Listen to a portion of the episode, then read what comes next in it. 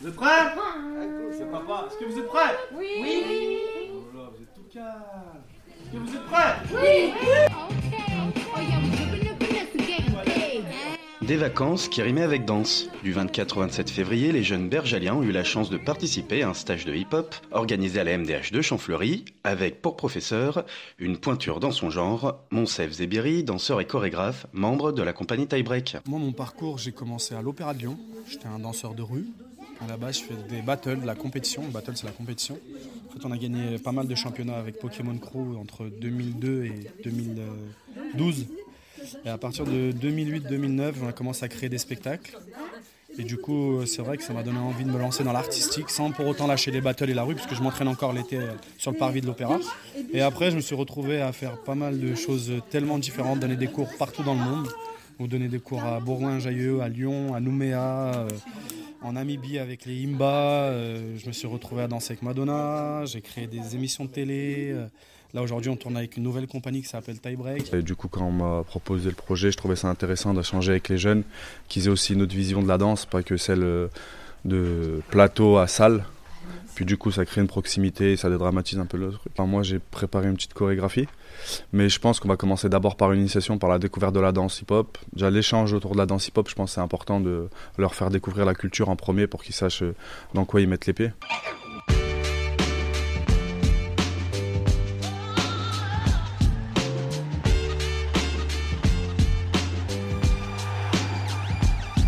Les participants ont donc profité du savoir de Monsef Zebiri pour se perfectionner dans cette discipline, afin de proposer une petite chorégraphie lors d'une soirée de restitution. Bref, un stage sous le signe du partage qui a plu aussi bien aux jeunes Je pensais pas que j'allais apprendre euh, des choses euh, comme il m'a appris.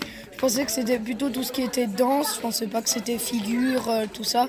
Mais j'avais déjà vu un peu de leur spectacle.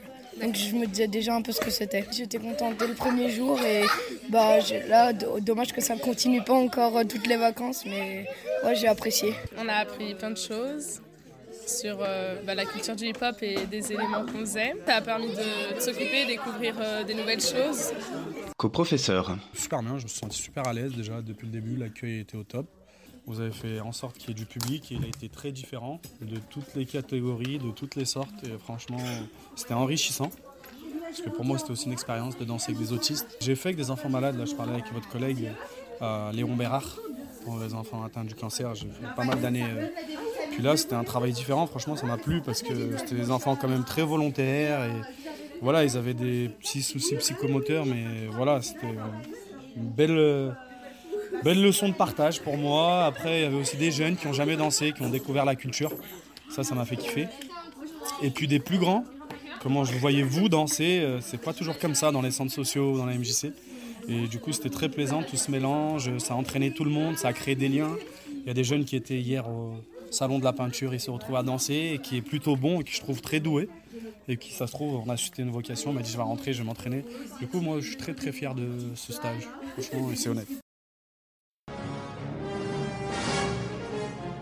Un succès qui mérite bien un petit retour en arrière.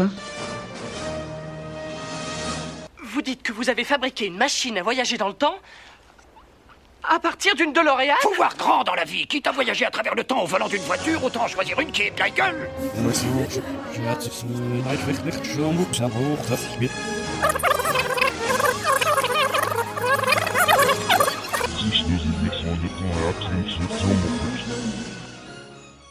Sur la jeunesse de ce projet, qui a vu le jour grâce à la collaboration entre le théâtre Jean Villard, le bureau Information Jeunesse et Léo Lagrange, Le théâtre Jean Villard donc, a programmé euh, le spectacle de la compagnie Tie Break, euh, donc euh, Lobby. Et ça fait un moment qu'avec le service Léo Lagrange, la pépinière et puis service jeunesse et le Bige, qu'on avait envie de monter un, projet pour la jeunesse.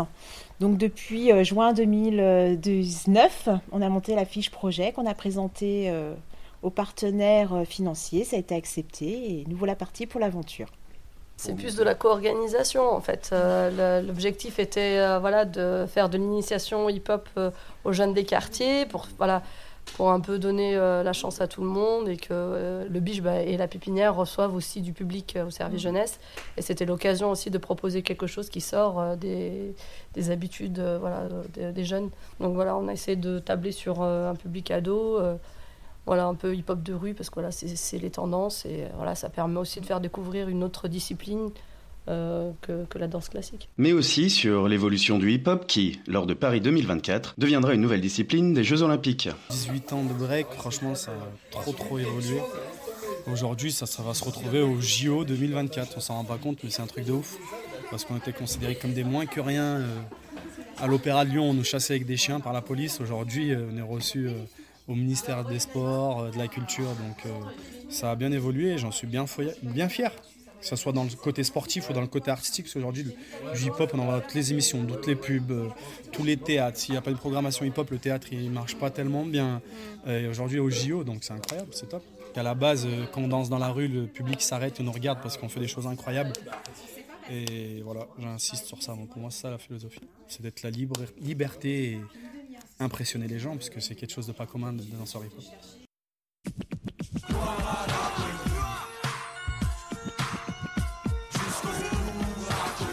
Voilà, ce podcast est désormais terminé. N'hésitez pas à laisser vos commentaires sur la page Facebook ou la chaîne YouTube de la ville. En cette période de crise sanitaire, prenez soin de vous, de vos proches et n'oubliez pas de rester chez vous.